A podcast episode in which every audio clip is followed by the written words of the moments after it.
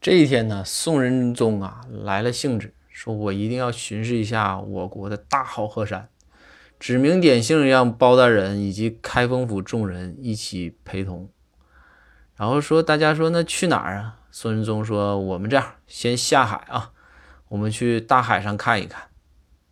然后包公说这没问题，说那展昭啊没事我就派他去海面上巡视一圈，一个月咋的去个四五回，这都可以，不是问题。然后一行人呢就坐着大船，就在海上巡巡视啊。宋仁宗一看，你看我这大好河山。这时候路过一个小岛，小岛上啊有个人呢蓬面垢发呀，蓬发垢面，反正都差不多啊，大家能理解这个意思就行。穿着兽皮，然后使劲冲着这个船挥手啊，挥手啊，挥手啊。孙仁宗一惊，孙仁宗说：“哎呦，这这这怎么回事？”